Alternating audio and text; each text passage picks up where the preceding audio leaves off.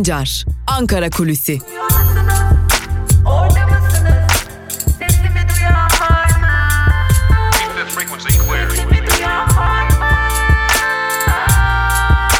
Özgürüz Radyo. Özgürüz Radyo.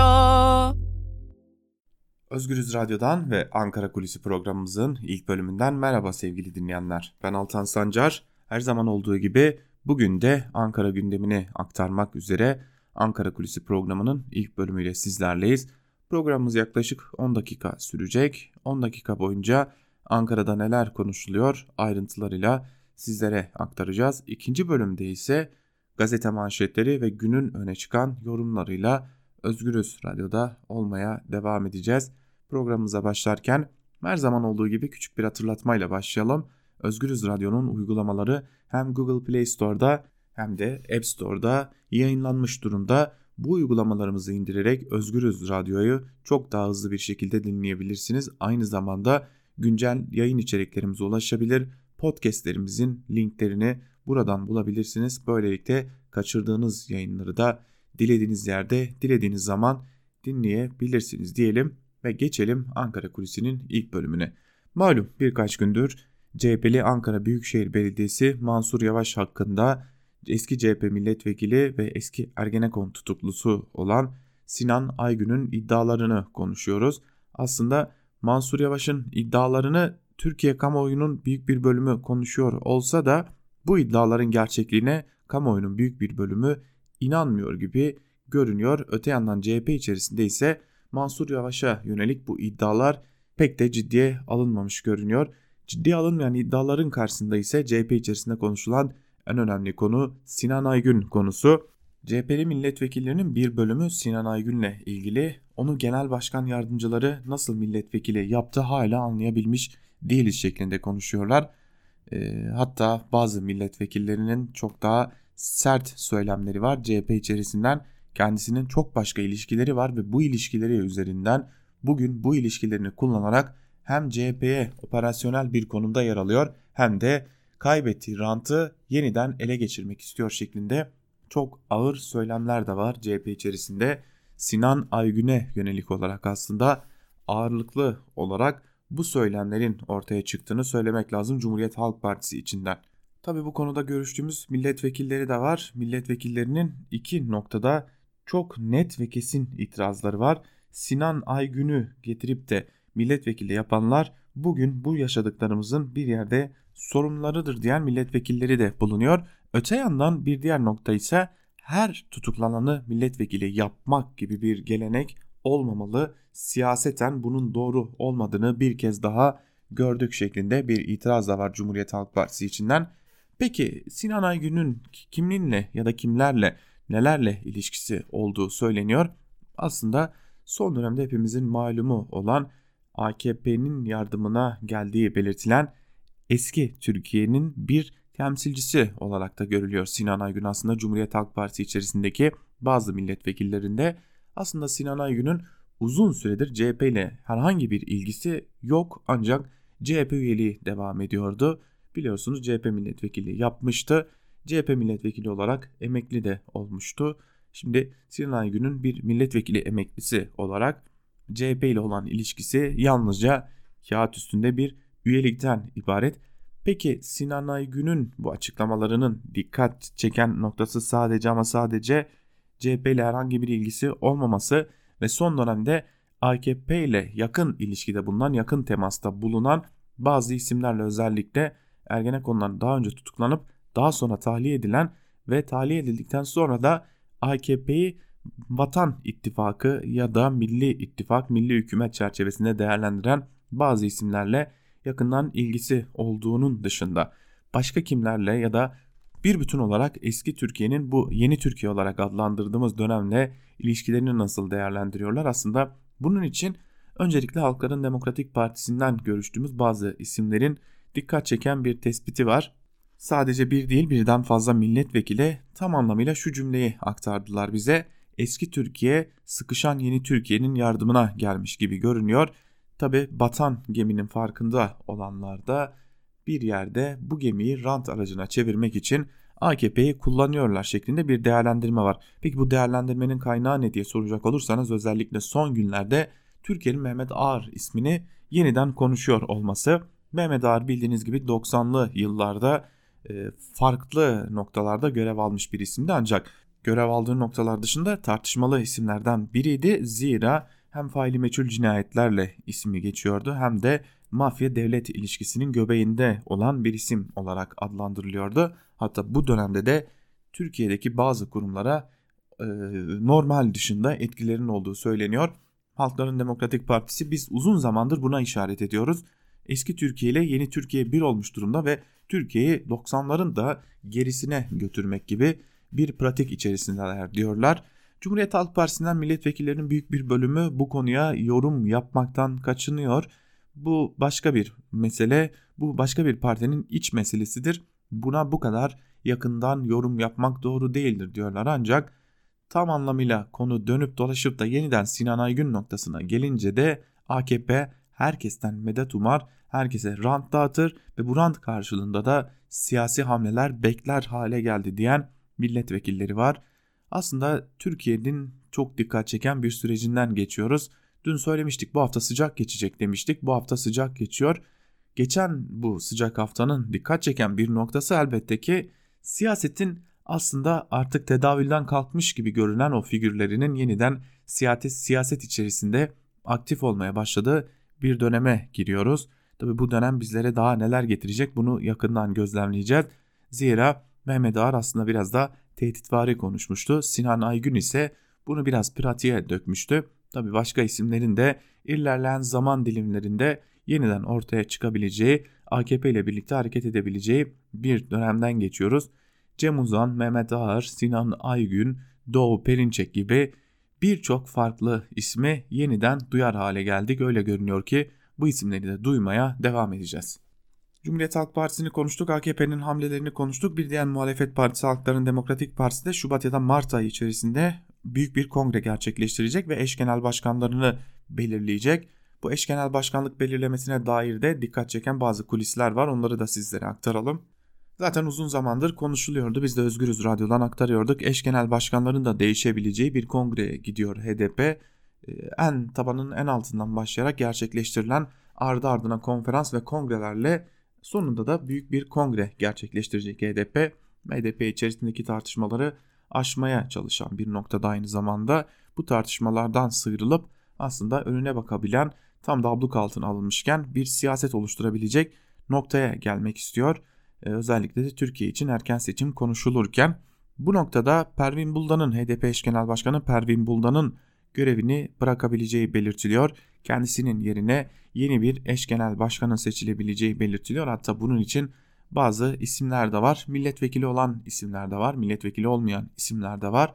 Bunlar ilerleyen zaman dilimlerinde ortaya çıkacaktır ancak şu an itibariyle bunların konuşulduğu noktaların biraz spekülatif olması nedeniyle bunları aktarmayı doğru bulmuyoruz ancak hem milletvekili olan hem de milletvekili olmayan bazı kadın HDP'lilerin eş başkanlık için adının geçtiğini belirtelim. Sezai Temelli noktasında ise henüz bir belirsizlik olduğunu belirtelim ve bu bilgiyle birlikte Ankara Kulisi'nin ilk bölümünü noktalayalım. İkinci bölümde ise gazete manşetleri ve günün öne çıkan yorumlarıyla karşınızda olmayı sürdüreceğiz. Özgürüz Radyo'dan ayrılmayın. Şimdilik hoşçakalın.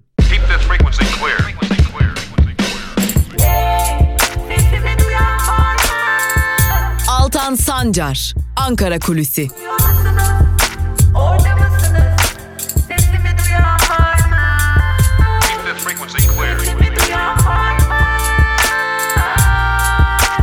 Özgürüz Radyo. Özgürüz Radyo. Özgürüz Radyo'dan ve Ankara Kulisi'nin ikinci bölümüyle tekrar merhaba sevgili dinleyenler. Programımızın ilk bölümünde Ankara'da konuşulanları sizlere aktarmıştık. Her gün olduğu gibi ikinci bölümde ise gazete manşetleri ve günün öne çıkan yorumlarıyla sizlerle olmayı sürdüreceğiz. İlk olarak Evrensel Gazetesi'ne göz atıyoruz. Evrensel Gazetesi bugün 300 koyunda fiyasko manşetiyle çıkmış. Ayrıntılar ise şöyle. Tarım Bakanı Bekir Pakdemirli'nin kendisine yöneltilen, yöneltilen soru önergesine verdiği yanıtla 300 koyun projesinin amacına ulaşmadığı açıklandı. Projenin sona ermesine sayılı günler kalmasına rağmen proje kapsamında coin alabilme şartlarını yerine getiren birçok kişiye coinler teslim edilmedi. Coin alacak kişiye asgari ücret ödenecek sözü hayata geçmedi. Proje kapsamında coin alanların sigortası da devlet tarafından yatırılacak vadede unutuldu. CHP'li Fethi Gürer kente göçü azaltmak, ithalatın önüne geçmek amacıyla uygulamaya konulan proje fiyasko ile sonuçlandı denildi şeklinde aktarılmış haberin ayrıntıları böylelikle belki de milyonlarca lira harcanan bir proje daha çöpe gitmiş oldu. İmamoğlu ya, ya Kanal ya İstanbul başlıklı bir diğer haberi de sizlerle paylaşalım. İstanbul Büyükşehir Belediye Başkanı Ekrem İmamoğlu yaptığı faaliyetleri aktardığı basın toplantısında Kanal İstanbul projesine bir kez daha sert tepki gösterdi. İmamoğlu ya Kanal ya İstanbul mesele bu kadar ciddi. 2018'de Kanal İstanbul için imzalanmış olan İSKİ işbirliği anlaşmasından çekiliyoruz dedi şeklinde de ayrıntılar aktarılmış. Böylelikle aslında Kanal İstanbul projesini de uzunca bir süre daha konuşmaya devam edeceğiz gibi görünüyor Ekrem İmamoğlu'nun dün yaptığı o önemli açıklamalarla. Geçelim Yeni Yaşam gazetesine. Yeni Yaşam gazetesi duyun bu sesi manşetiyle çıkmış. Ayrıntılar ise şöyle. Maraş Elbistan'da HDP'den ayrılması için tehdit edilen ancak bu tehditlere rağmen HDP'den ayrılmayan ilçe yöneticisi 65 yaşındaki Elif Kısa ile eşi Ali Kısa 3 Aralık'ta gizli tanık ifadesiyle tutuklandı. Ali Kısa yapılan itiraz ile serbest bırakılırken Elif Kısa 3 haftadır tutuklu. Ağır engelli oğlu İsmail Kısa ile ileş işitme ve konuşma engelli Ahmet Kısa anneleri için adalet arayışı başlattı. 3 haftadır kendi imkanlarıyla seslerini duyurmaya çalışan kardeşler son olarak vicdan ve adalet kampanyası başlatarak şu çağrıyı yaptı. Dosyadaki gizliliği kaldırın ve halkla paylaşın. Annem barış istedi. Gençler ölmesin dedi. Kamuoyuna tüm siyasi partilere çağrı yapıyorum. Bu zulme hayır demek için sadece birazcık vicdanları ve insaniyet yeter. Duyun bu sesi şeklinde de ayrıntılar aktarılmış sevgili dinleyenler. Geçelim Cumhuriyet Gazetesi'ne. Cumhuriyet Gazetesi'nin ise bugünkü manşetinde PTT vurgunu sözleri yer alıyor. Bakalım bugün halkın paraları nereye aktarılmış. Devirden önce kar eden PTT devir sonrası 900 milyon lira zarar etti. Varlık fonunun iç denetim raporlarına yansıyan ayrıntılar dudak uçuklattı. PTT, PTT şubeleri için oda parfümü sipariş etti. Bu parfümlere bir yılda 5 milyon lira harcandı. Maliyeti 2 lira olan spreyler için 60 lira ödendi şubeler için tam 600 bin adet koku sipariş edildi. Oysa PTT'nin toplam şube sayısı 3800. PTT'nin Anadolu Destek Lojistik Araç Kiralama Şirketi de zarar etti. Raporda araç kiralama bedelleri ve reklam anlaşmalarının piyasa şartları ile örtüşmediği maddeler sıralandı. Fona devrilmeden önce kasasında 600 milyon lira olan PTT'nin 2 yılın sonunda zararının 1,5 milyar liraya ulaşması bu paralar kimin cebine girdi sorusunu gündeme getirdi deniyor haberin ayrıntılarında. Demek ki bu defa halkın paraları parfümlere gitmiş. Yavaştan rest başlıklı bir diğer haberi aktaralım sizlere. Ankara Büyükşehir Belediyesi'nin eski milletvekili Sinan Aygün'e ait iki, İkiz Kule inşaatını yargı kararları doğrultusunda mühürlemesinin ardından başlayan tartışma sürüyor. Kendisinden 25 milyon lira istendiğini iddia eden Aygün dün rüşvet değil okul parasının konuşulduğunu söyledi. Daha sonra okul lafı geçmedi dedi. Aygün hakkında FETÖ'ye yardım iddiasıyla suç duyurusunda bulunan Yavaş iftira davası da açacaklarını belirtti. Yavaş, Gökçek dönemindeki 150'ye yakın imar artışı için sorumlular hakkında teröre finansmandan suç duyurusunda bulunacağız dedi. Yavaş olaya müdahil olan Yargıtay üyesi hakkında da HSK'ya başvuracaklarını açıkladı denmiş bu haberin de ayrıntılarında. Evet Mansur Yavaş konusu da konuşulmaya devam ediliyor. Geçelim Bir Gün gazetesine. Bir Gün gazetesinin manşetinde ise yoksula hastane kapısı kapanıyor sözleri yer alıyor. Ayrıntılar ise şöyle. Prim borçlarını ödemeyen genel sağlık sigortası ve Bağkurlu yurttaşlara sağlık hizmetlerinden faydalanmaları için verilen süre 31 Aralık'ta sona eriyor. Ancak 5 milyon kişi yeniden yapılandırarak faizlerini silinmesine, taksilendirmesine ve 3 kez ertelemesine rağmen yoksulluk ve işsizlik nedeniyle gelen sağlık sigortası prim borçlarını ödeyemiyor. Bu kişiler yeni bir düzenleme yapılmazsa 1 Ocak'tan itibaren kamudan sağlık hizmeti alamayacak. Sosyal Güvenlik Kurumu Başkanı Doktor Mehmet Selim Bağlı 2018'de prim borcunu ödemeyenlerin sayısının 6.4 milyon olduğunu açıklamıştı. 2020 yılı bütçe sunumunda 1.2 milyon kişinin yapılandırma için başvuru yaptığı belirtilmişti. Sosyal güvencesi olmayan, çalışmayan, aylık geliri asgari ücretin üçte birinden fazla olan aylık 76 TL GSS primini kendi cebinden ödemek zorunda denmiş haberin ayrıntılarında. İktidarın yol haritasında muhalefete baskı var başlıkta bir diğer haberi aktaralım. Ankara Büyükşehir Belediyesi Başkanı Mansur Yavaş üzerinden estirilmeye çalışılan tehdit başkentte yeni tartışmalara yol açtı. Erdoğan bu hamlelerle bir yandan 31 Mart seçimlerinde yaşadığı yenilgiyi unuttururken diğer yandan da muhalefeti hareketsiz kılmayı başarmış görünüyor.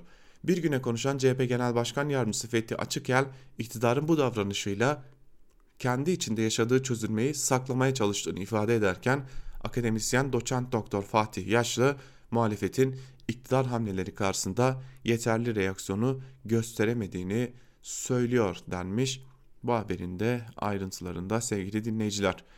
Evet muhalefet e, iktidarın karşısında neler yapıyor başlıklı önemli bir soru da karşımızda duruyor. İdlib sessizliği Libya diyetimi başlıklı bir diğer haberi de aktaralım sizlere. Akdeniz'de artan gerilim Suriye'deki İdlib sürecini etkiledi. Suriye ve Rusya'nın İdlib'de kazanımları artarken Türkiye gözlem noktalarının bulunduğu noktalarda birer birer hakimiyeti kaybediyor. Erdoğan'ın ise yalnızca göçleri gündeme getirmesi dikkat çekiyor. Bir güne konuşan dış politika uzmanları Türkiye'nin İdlib'de taahhütleri yerine getirmediği ve Libya'da bir iklimle karşı karşıya kaldığı görüşünde deniyor bu haberin de ayrıntılarında. Geçelim Sözcü gazetesine. Sözcü gazetesi parsel parsel Kanal İstanbul manşetiyle çıkmış. Manşetin ayrıntılarında ise şu cümlelere yer veriliyor. İktidarın ısrarla yapacağım dediği Kanal İstanbul güzergahındaki arazilerin %75'i şahıs ve özel şirketlere ait. Yaklaşık 6000 parsele piyango vuracak. Türkiye'nin konuştuğu Karadeniz ile Marmara'yı birleştirecek olan Boğaz'a Alternatif Kanal İstanbul projesinde sona gelindi. Herkes kanal güzergahında kimlerin arazisi vardı, kimler 3-5 yılda arazi topladı, kime piyango vurdu diye merak ediyordu. Sözcünün ulaştığı mülkiyet, mülkiyet haritası ipuçlarını veriyor.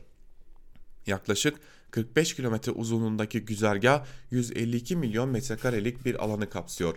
Bunun 89 milyon metrekarelik bölümünde kanal, manzaralı villa, apartman, AVM gibi rant getirecek yapılar yer alacak denmiş haberin ayrıntılarında. Evet böylelikle görüyoruz ki yine birileri zengin edilecek. Geçelim Karar Gazetesi'ne. Karar Gazetesi'nin bugünkü manşetinde ise Uygur heyeti neyi bekliyor sorusu yer alıyor. Ayrıntılar ise şöyle. Bir milletin işkence kamplarında yok edilişiyle dünya ile birlikte İslam başkentleri de başını çevirdi. Pekin'in eğitim kampı yalanıyla örtbas, örtbas etmeye çalıştığı vahşet merkezlerini incelemek için Türkiye'den gideceği söylenen heyet ise 5 ay geçmesine rağmen adım atmadı. Kültür soykırımı sürerken Doğu Türkistan'ın umudu olan heyete neden harekete geçmiyor çağrıları arttı. Milletvekili Ömer Faruk Gergerlioğlu ise hükümet bozuk ekonomi nedeniyle Pekin'le arasını iyi tutuyor iddiasını ortaya attı. Meclisteki Uygur önergelerinin AKP ve MHP oylarıyla düşürüldüğünü öne süren Gergerlioğlu şöyle devam etti. Çinli elçilik yetkilileri beni ikna etmek için yanıma geldi. Uluslararası insan hakları kuruluşlarının raporlarını, kaybedilen bilim insanlarının fotoğraflarını bölgelerle önlerine koyunca cevap veremediler.'' Evet HDP ve CHP en azından bu konunun üzerine gitmeye çalışıyor. İyi Parti de bunu zorluyor ancak e, milliyetçi olduğunu söyleyen AKP ve MHP iktidarından bu konuya ilişkin ses yok.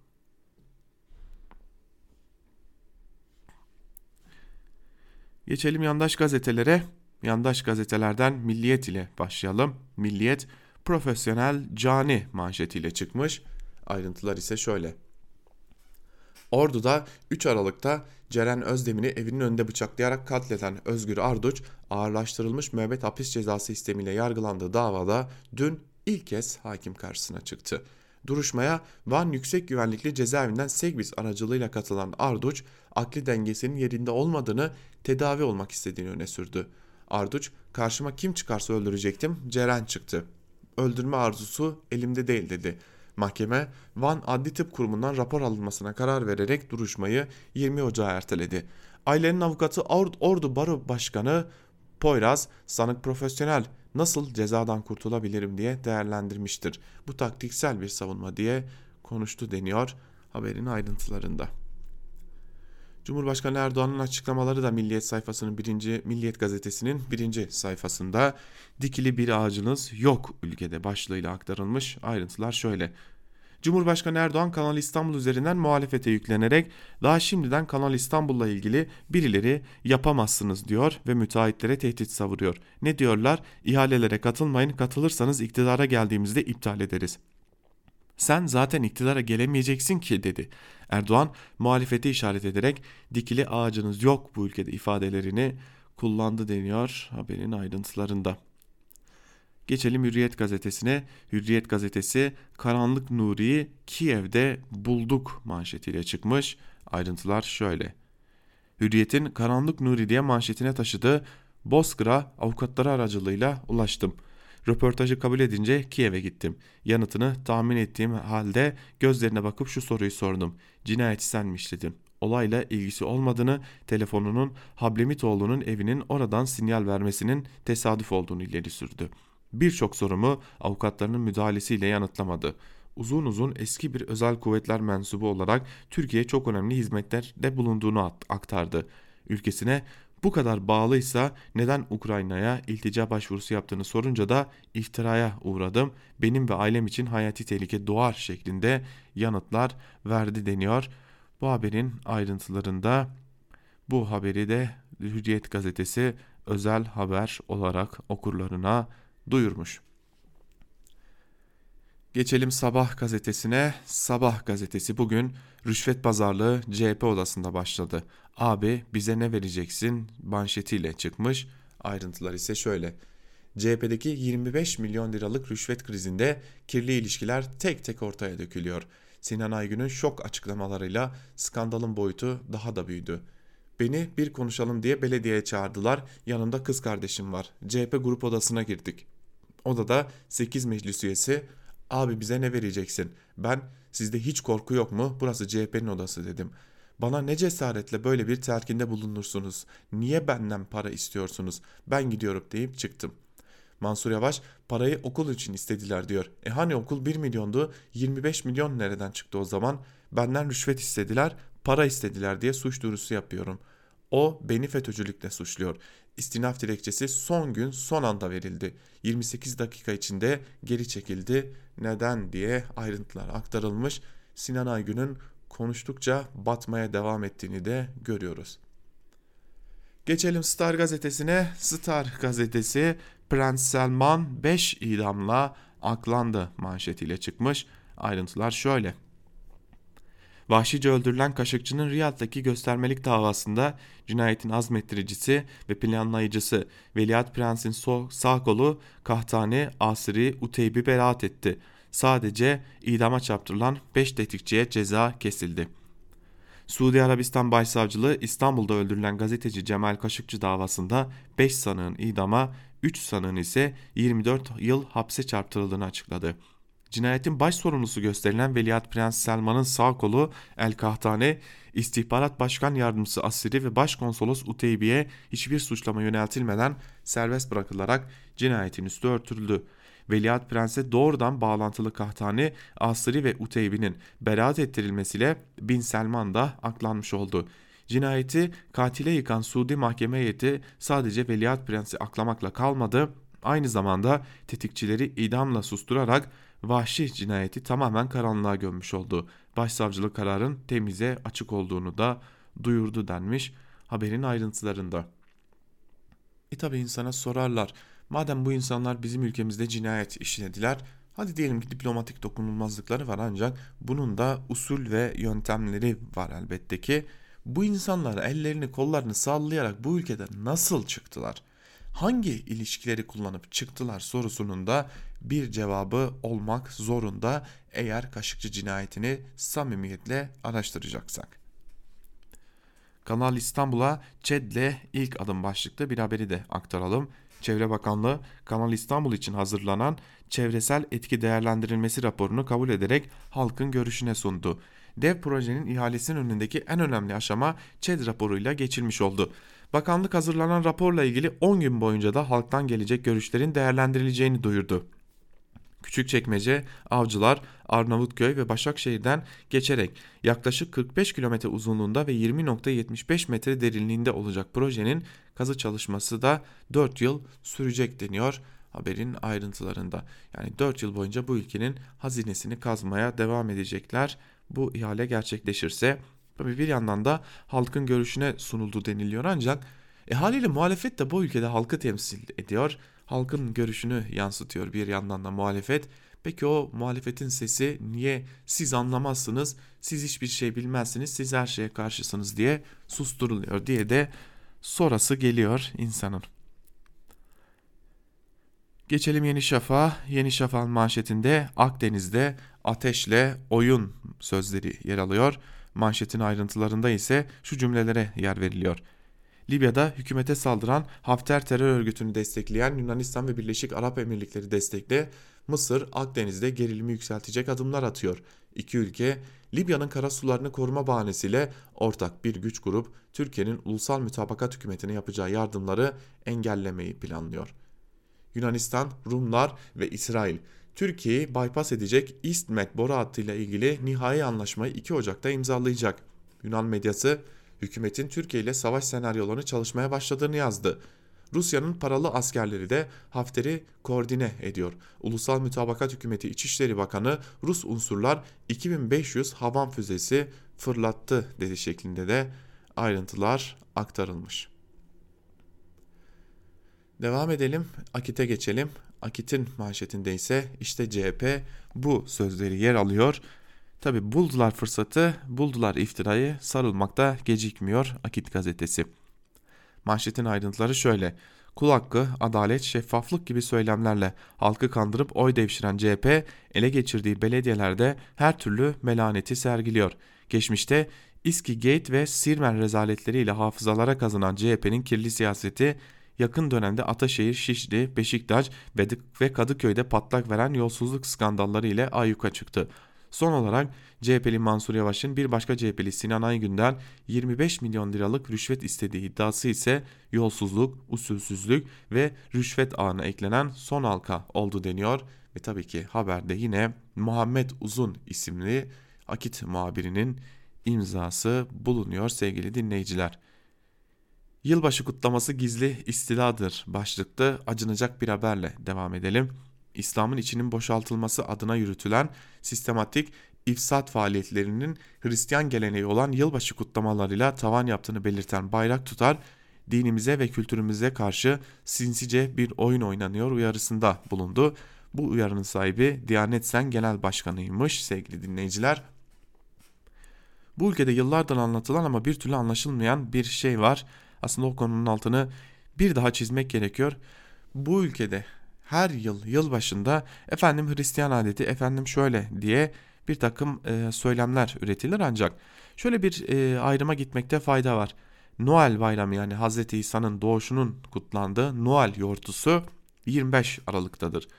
1 Ocak tarihi yani 31 Aralık'ı 1 Ocak'a bağlayan tarih ise dünya genelinde yeni yılın başladığı bir gün olarak kabul edilir. Sadece budur.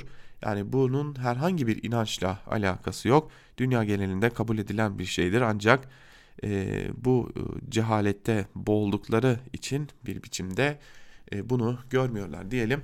Ve gazete manşetlerini bugün hızlıca noktalayalım. Günün öne çıkan yorumlarında bugün bazı önemli yorumlar var. Onları sizlerle paylaşalım. Ve ilk olarak artı gerçekten yerlisi İtalya'dan millisi Araplardan başlıklı Celal Başlangıç'ın yazısıyla başlayalım. Başlangıç yazısının bir bölümünde şunları aktarıyor. Vere vere tüketilmeyen bir müjde olmuştu yerli otomobil. Örneğin 7 Şubat 2011'de sosyal medyadan paylaşılan bir haber linki. Yerli elektrikli otomobil hayali gerçek oluyor. Başbakan Erdoğan yerli otomobil hayalini bir başka örnek. 12 Aralık 2012'den Erdoğan'ın test ettiği ilk yerli otomobil Şubat ayında vitrinde. İşte sır gibi saklanan o otomobil. 4 Mart 2016 bu kez müjdeyi veren bir bakandır. Bilim Sanayi ve Teknoloji Bakanı Fikri Işık yerli otomobil için o gelişmeyi açıkladı. Bu yıl 40'ı üretilecek. Artık başbakanlıktan Davutoğlu gitmiş yerine Binali Yıldırım gelmiştir. O da müjdeyi 25 Şubat 2018'de verir. Sosyal medyada dönen ve hayli ilgi gören bir videodan alıntılandı mesajlar. Videoda saraydan beslenmeli Yeni Şafak gazetesinin 2010'dan bugüne dek yerli otomobil yolda haberlerinin duyurulduğu sosyal medya paylaşımlarının görüntüleri var. Yeni Şafak yerli otomobil yolda müjdesini vermeye başladı. 2010'dan bu yana tam 3 başbakan değişmiş. Gerçi ana muhalefet partisine kurulan saraya çıkan CHP'li ve Sinan Aygün kumpaslarına bir de yerli ve milli otomobili ekleyince insan erken seçimde yola mı çıktı diye düşünmeden edemiyor.'' Ama o da ne? Haber bomba gibi düştü ortaya. Dünya Gazetesi'nden Aysel Yücel'in ortaya çıkardığına göre önümüzdeki günlerde Erdoğan tarafından ön gösterimi yapılacak olan yerli ve milli otomobil meğer İtalya'da tasarlanıp üretilmiş ve iki hafta önce Çeşme gümrük kapısından ülkeye sokularak büyük bir gizlilikle Gebze'ye getirilmiş. Meğer en az 10 yıldır yerli otomobil geliyor tantanasına, tantanasında sözü edilen yerli otomobil meğer İtalya'dan yola çıkmış ancak Türkiye'ye varmış.'' Bu olay bile Erdoğan AKP'sinin ne kadar zorda olduğunun, iş çatırlamalardan, oy kanamasından ne kadar büyük bir paniğe kapıldığının ve daha da büyük yalanlara ihtiyaç duyduğunun göstergesidir. Erdoğan'ın yönettiği Türkiye'yi 2020'de daha büyük ekonomik çöküşler bekliyor. Hızı giderek artan zamlar önümüzdeki yıl yoksul halkın belini daha da bükecek. AKP'nin içinden doğan ve doğacak olan yeni partilerle birlikte büyük kopuşlar yaşanacak iktidar Partisi'nde. Zaten son gelen anket sonuçları da AKP oylarındaki kanamayı gösteriyor demiş Celal Başlangıç yazısının bir bölümünde. Böylelikle o milli otomobilinde İtalya'dan geldiğini bir kez de Celal Başlangıç dile getirmiş. Devam edelim. Malum bugünlerde biraz da ağır tartışılıyor. Ağır'a dair birkaç yazıyı aktaralım sizlere. İlk olarak Fehmi Korun'un Ağar yeni partiler kurulursa darbe gelir mi dedi. Ağar'ın geçmiş olaylardaki rollerini hatırladım başlıklı yazısının bir bölümünü aktaralım. Geçmişte emniyet bürokrasisinde önemli görevlerde bulunmuş. Siyasete atıldığında bakanlıklar yapmış bir isimdi Mehmet Ağar. Yargılandı, ceza aldı, hapis yatılı oldu. Susurlu kazası sonrasında ismi çok anılmıştı. Son zamanlarda ise yalnızca oğlunun AKP'den milletvekili adayı olması ve seçilmesi sırasında ismi gündeme geldi.''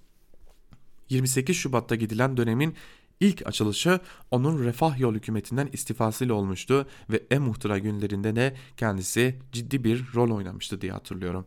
Mehmet Ağar birkaç gün önce bir platformun davetiyle katıldığı etkinlikte konuşmuş. Söyledikleri önemsenmiş olmalı ki dün bazı gazeteleri internet sitelerinde haberdi. Muhtemelen haber kanalları söylediklerini görüntülü de vermişlerdi iktidarı parçalayacaklar dediklerinin isimleri de haberin içinde var. Yeni parti kuranlar ve kurma yolunda olanlar. Endişesi ise siyasi tarihimizin kara sayfalarını teşkil eden askeri müdahalelerin tekrarlanması ihtimali. Demokrat Parti, Adalet Partisi, Doğru Yol Partisi'nin yaşadıklarının şimdi de AKP'nin başına gelebileceğini söylüyor Mehmet Ağar. Türkiye'nin Türkiye Gazetesi'nin 15 Temmuz hain darbe girişimini aylar öncesinden en ince detayına kadar yazmış olan yazarı da yakın zamanlarda benzer bir uyarıda bulunmuştu.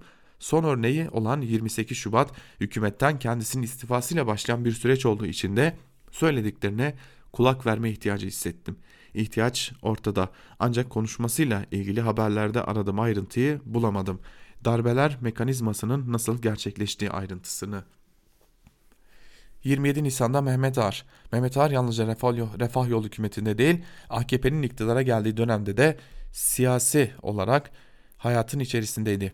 28 Şubat'taki istifa olayında Refah Yol'un düşmesini getiren isim olduğu gibi daha sonra Ahmet Necdet Sezer'in süresi dolunca yeni Cumhurbaşkanı seçimi sürecinde de Doğru Yol Partisi'nin genel başkanı olarak kritik bir rol oynamıştı diyerek aslında bu yaşadığımız dönemler içerisinde hem 28 Şubat'ta hem de 27 Nisan'da Mehmet Ağar'ın yol oynadığı rolleri aktarıyor Fehmi Koru ve şöyle bitiriyor. Belki de yeni partilerin varlığı demokrasiyi daha da güçlendirecek ve varsa uğursuz niyetlere kapılma heveslerini yanlışlıktan vazgeçirecektir. O iki dönemde de yanlış tavırlar almış Mehmet Ağar keşke geçmişte üstlendiği rollere hangi mekanizmaların çalıştığını anlatsaydı diyor Fehmi Koru. Tabi Mehmet Ağar bitmiyor. Bir örnek olay ve Mehmet Ağar başlıklı Duvar gazetesinden Özlem Akarsu Çelik'in de bir yazısı var. Onun da bir bölümünü paylaşalım. Mehmet Ağar isim vermeden Abdullah Gül, Ali Babacan ve Ahmet Davutoğlu'nu hedef aldı. Ne dedi? Yeni kurulacak partileri mutlaka vazgeçirmek lazım. Aksi takdirde çok ağır sonuçları olur. Ağır bir dönemin emniyet genel müdürü. Devlet demişken hangi devlet? Şahsımın devletim yoksa derinlerde bir yerlerde olduğu varsayılan aygıt mı? Bu sorulara yanıt almak için Ağar'ın sözlerini ve konuşma yaptığı adresi takip etmeli. Independent Türkçe'den Can Bursalı'nın haberine göre Mehmet Ağar, Suriçi Grubu Derneği'nin 22 Aralık Pazar günü Topkapı'da bir otelde düzenlediği etkinlikte konuştu. Suriçi Grubu Derneği'nin başkanı Nedim abi, AKP'den aday adaylığı da bulunan İstanbul'un siyaset ve ticaret dünyasının tanıdığı bir isim hangi siyasi gelenekten geldiği sorusuna geçmişte içinde yer aldığı şu yapılar partiler yeterli cevap olacaktır. Milli Türk Talebeler Birliği, Fena İlahiyatlarla Mücadele Cemiyeti, Akıncılar, Milli Selamet Partisi, Gençlik Kolları, Refah Partisi, Fazilet Partisi. Oğlu Tolga Ağar da AKP Elazığ milletvekili ve Meclis Milli Savunma Komisyonu üyesi olan Mehmet Ağar'ı en son hangi haberde görmüştük hatırladınız mı? Ankara'da aralarında gazeteci, avukat ve iş insanlarının bulunduğu 19 kişinin 1990'lı yıllarda infaz edilmesine ilişkin görülen JITEM davasının sanıkları arasında bulunan Mehmet Ağar 17 sanıkla birlikte beraat etti. 13 Aralık 2019 tarihinde. Davanın sanıkları cürüm işlemek için oluşturulan silahlı teşekkülün faaliyeti kapsamında insan öldürmek suçundan yargılanıyordu. Hafızamı biraz daha zorladım. Aylar önce de bir haber fotoğrafında görmüştüm Mehmet Ağar'ı. Adalet Bakanı Abdülhamit Gül, yargı reformu strateji belgesi için yaptığı toplantılar kapsamında eski Adalet Bakanlarını 4 Aralık 2018'de Ankara Hakim Evi'ne davet etti. Gazetecilerin sadece görüntü almasına izin verilen o toplantıya Mehmet Ağar da katıldı. Tekrar Ankara Hakim Evi'ne yani 6 ay öncesine dönelim. Avrupa Birliği hedefi orada da konuşuldu. Konuklar arasında yer alan eski Adalet Bakanlarından biri İnsan Hakları Evrensel Bildirgesini, Avrupa İnsan Hakları Mahkemesi'nin iştihatlarını ve Avrupa İnsan Hakları Sözleşmesi'ni hatırlattı. Bir süre sonra söz alan Mehmet Ağar'ın şu minvalde bir konuşma yaptığı gelmişti kulağıma. İnsan hakları, ayım kararları, Türkiye olağanüstü günler yaşıyor. Önce bu günleri atlatalım, bu dediklerinize sonra bakılır. Bu cümleler birebir Ağar'ın sözleri değil. Bana o gün anlatılanlardan aklımda kalanlar. Toplantının konuklarından birinin Mehmet Ağar sanki siyasi iktidarın sözcüsü görevdeki bir bakan gibi konuştuğu yorumunu dünkü haberin üzerine bir kez daha hatırladım. Siyasi iktidarın 90'lı yıllar başta olmak üzere ülkenin karanlık geçmişiyle hesaplaşacağı iddiası birçok sözü gibi ortada kaldı. Geldiğimiz noktada kim kimin sözcüsü ya da kim kiminle aynı dili konuşmaya nasıl ikna edildi sorularının yanıtlarını arıyoruz hep. Belki bugün bugünün vicdanlı tanıkları uzak olmayan bir gelecekte bu yanıtları kamuoyu ile paylaşır. Biraz cesaret, biraz vicdan. Belki bu ikisi de bir, bu ikisi birilerinde hala vardır diyor Özlem Akarsu Çelik'te ve Türkiye'nin nasıl bu hale gerçekten nasıl Mehmet Ağarların yeniden piyasaya çıktığı hale geldiğine dair de önemli bir soruyu yine ortaya bırakıyor. Devam edelim şimdi kontrgerilla'nın e, kontrgerilla ile adı alınan Mehmet Ağar'dan bahsettik. Yeniden e, adının duyulduğu bir dönemdeyiz. E, bir gün gazetesinden Ayça Söylemez kontrgerilla aklanırken başlıklı bir yazıyı da sizlerle paylaşalım. Zira bu da biraz aslında bu dönemin ruhuna işaret eden bir yazı. Gerçeğini bilenler için hep kontrgerilla diye adlandırılmış olan yapıyı derin diye devletten ve siyasetten arındırıp otonom bir yapıymışçasına kendine menkul bir canavar haline getirenlerin sırf konjonktür müsait diye gerçeği görmezden gelip iktidara yanaşanların da yardımıyla o yapı daha yasal olarak iktidarla birlikte şimdi. Faili meçhul cinayetler ile gözaltında kaybedilenlerin yargılandığı davalar beklendiği üzere beraatle sonuçlanıyor. Geçen ay Kızıltepe ve Ankara'daki iki davada aynı şekilde bitti.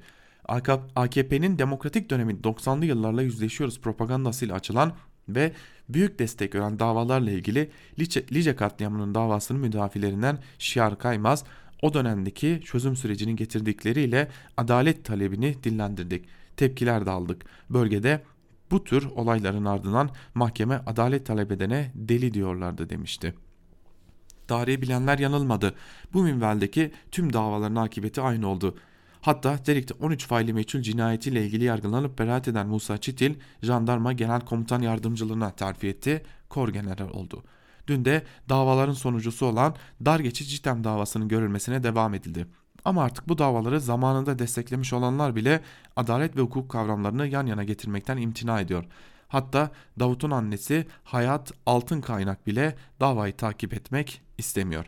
En sona askıda gördüğü oğlu Davut 13 yaşındaydı. İşkencede öldürüldü. Kuyuya atılan kemikleri aynı dönem 16 yaşındayken öldürülen Nedim Akyöl'le birlikte 2016 yılındaki kazıda bulundu. Resmi adıyla JITEM ya da cemaat gazetelerince meşhur edilen ismiyle Gladio denen ama gerçeğini bilenler için hep kontrgerilla diye adlandırılmış olan yapıyı derin diye devletten ve siyasetten otonom bir yapıymışçasına kendinden menkul bir canavar haline getirenlerin birkaç tetikçiyi meşhur edip arkasındaki güç ilişkilerini saklama projesini kullanışlı olanların ve sırf konjonktür müsait diye gerçeği görmezden gelip iktidara yanaşanların da yardımıyla o yapı daha yasal olarak iktidarla birlikte şimdi. Evet Ayşe Söylemez de bunları aktarıyor ister istemez Mehmet Ağır'a dair aktarılanlar da akıllara geliyor. Devam edelim. Şimdi bir de Libya krizimiz var. Libya krizine de bakalım. Libya krizine ilişkin olarak da Bir Gün Gazetesi'nden İbrahim Varlı 7 maddede Libya krizi başlıklı bir yazı kalemi almış. O yazının bir bölümünde de şunlar aktarılıyor. Ankara ile Trablus merkezi ulusal mütabakat hükümeti arasında sanılanın aksine bir değil iki mütabakat imzalandı. 27 Kasım'da güvenlik ve işbirliği mütabakat muhtırasının yanında ayrıca deniz yetki alanlarının sınırlandırılmasına ilişkin mütabakat muhtırası da imzalandı. Mütabakat sınırdaş birçok ülkeyi ilgilendirdiği tek taraflı imzalandı. Libya'daki krize müdahil olundu ve Doğu Akdeniz'deki çok aktörlü soruna yeni sorunlar eklediği için kriz nedeni. Karasuları kıta sahanlığı münasır ekonomik bölge Doğu Akdeniz'deki enerji paylaşım yarışında gündeme gelen ancak birbiriyle karıştırılan kavramlar. İktidar cephesinde mütabakatı kıyı anlaşması olarak sunanlar da var. Münhasır ekonomik bölge anlaşması olarak ilan edenler de. Kıyı anlaşması ile MEP farklı şeyler. Türkiye MEP'e taraf değil. İmzalanan da iki ülke arasındaki deniz sınırı anlaşması. İktidarı mütabakatı MEP olarak sunmasının bir karşılığı yok. AKP saray rejimi farklı yansıtmaya çalışmak istese de herhangi bir anlaşmayı MEB olarak ilan edemez. Çünkü Türkiye MEB'i düzenleyen 1982 tarihli Birleşmiş Milletler Deniz Hukuku Sözleşmesi'ne taraf değil. İktidar Libya ile Kuzey Kıbrıs Türk Cumhuriyeti ile yapılan anlaşmaların uluslararası hukuka Birleşmiş Milletler Sözleşmelerine tamamen uygun olduğu iddiasında. Ancak Trablus ile imzalanan anlaşmanın tescil için BM'ye gönderilse de kabul görmüyor. Bu tarz çok aktörlü anlaşmalarda herhangi iki tarafın kendi aralarında tek taraflı olarak anlaşma imzalayarak uluslararası toplumu buna uymasını istemesi yeni krizlere yol açıyor. İktidar çevreleri Trablus merkezli Faiz El Saraç yönetimi düşse de anlaşmanın devam edeceğini ileri sürüyor. Tobruk yönetimi ablukaya aldıkları Trablus yönetiminin düşmesi halinde anlaşmanın iptal edileceğini deklare etti.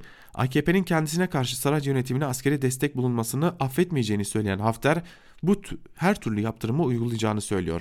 Dolayısıyla ulusal mütabakat hükümeti düşerse Doğu Akdeniz Anlaşması da boşa çıkmış olacak. Erdoğan ve iktidar şurekası bize denize girecek kıyı olta atacak sahil bile bırakmayacaklar iddiasında. Doğu Akdeniz ülkelerinin tamamıyla kriz yaşayan yeni Osmanlıcıların denize girecek sahil gibi bir dertlerinin olmadığı da aşikar diyor İbrahim Varlı yazısının bir bölümünde aslında ne halde olduğumuzun da bir göstergesi.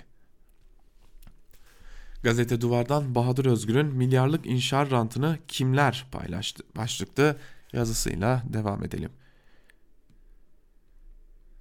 Ekonomik krizin derinleştiği 2019 yılında bu politikadan bazı politikalardan taviz verilmedi. Bütçe açının zam ve vergilerle daha fazla vatandaşın üzerine yıkıldığı bir dönemde inşaatçılara kaynak transferi hız kesmedi. Aksine ihale tutarı yükseldi, pastadan pay alan müdavimlerin yanına yenileri eklendi.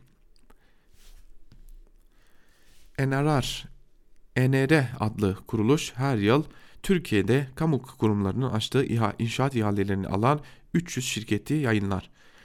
Listede son 5 yılda verilen 100 milyon lira ve üzeri büyüklükteki ihaleleri kapsıyor. 2014-19 yılları arasında imzalanan sözleşme sayısı 761'i buluyor. Sözleşmelerin parasal değeri 327 milyar 800 milyon lira. 2014-2018 yıllarında ise 737 ihale yapılmıştı. Değeri de 295 milyar 321 milyon liraydı. Yani 2019'da kamunun büyük inşaat şirketlerinin sayısı 21 adet arttı ve fazladan 32.4 milyar liralık bir kaynak daha kriz yılında inşaat şirketlerine transfer edildi. Bu 5 yılda verilen kamu inşaat ihalelerinin oransal dağılımı ise hayli çarpıcı bir tablo ortaya çıkarıyor. 300 şirketin paylaştığı ihalelerde ilk 10, 20 ve meşhur beşizlerin paylarını görülüyor. 100 milyon liranın üzerindeki değere sahip kamu inşaat ihalelerinde 10 şirketin tüm pastanın %36'sını alması dikkat çekici. İlk 20 şirkette ise neredeyse ihale tutarının yarısına sahip. Meşhur şirketler Colin, Cengiz, Kalyon, Limak ve Makyol ise ülkenin en büyük ihalelerinin dörtte birine aboneler. Listenin sıralamasında sürpriz yok elbette. İlk sıra Kalyon'un. Onu Colin, Cengiz, Makyol takip ediyor. Peşi sıra Aysi İçtaş, Özgün, Gülermak, Özaltın İnşaat geliyor. Bunların tamamı artık herkesin malum olduğu üzere AKP iktidarı döneminde parlamış şirketler. 5 yılda en fazla tutarda ihale alan 20 şirket ise şöyle. Kalyon, Colin, Cengiz, Makyol, Özgün, Aysi İçtaş, Gülermak, Astur, Özaltın, YSE, YSE Yapı, Atis Asfalt, Doğuş İnşaat, Aga Enerji, Metgün İnşaat, İzbeton, Şembay Madencilik, Yapı ve Yapı İnşaat, REÇ Uluslararası Söğüt İnşaat şeklinde Türkiye'nin halkın paralarının nereye aktarıldığını da aktarıyor. Bahadır Özgür yazısının bir bölümünde diyelim ve Ankara Kulisi'ni Bahadır Özgür'ün bu yazısıyla birlikte noktalayalım. Noktalamadan da küçük bir hatırlatmada bulunalım. Özgürüz Radyo'nun yılbaşı özel programı da yılbaşında evlerinize konuk olacak. Yılbaşılarında radyoların evlere konuk olduğu o dönemleri hatırlatmak üzere bir program hazırlıyoruz. Bu program ile birlikte evlerinize konuk olacağız. Gerek müziklerle, gerek sohbetlerle, gerek eskiye dönüp eskileri hatırladığımız o sohbetlerle evlerinize konuk olacağız diyelim ve sizleri yılbaşında Özgürüz Radyo'ya beklediğimizi hatırlatalım. Bu hatırlatmayla birlikte Ankara Kulisi'ni burada noktalayalım. Yarın yine aynı saatte Özgürüz Radyo'da hem Ankara'nın gündemini konuşmak hem de gazete manşetlerini ve günün öne çıkan yorumlarını bir, hep birlikte görmek için Özgürüz Radyo'ya beklediğimizi söyleyelim ve programımızı noktalayalım. İlerleyen saatlerde de haber bültenleriyle görüşmek dileğiyle şimdilik hoşçakalın.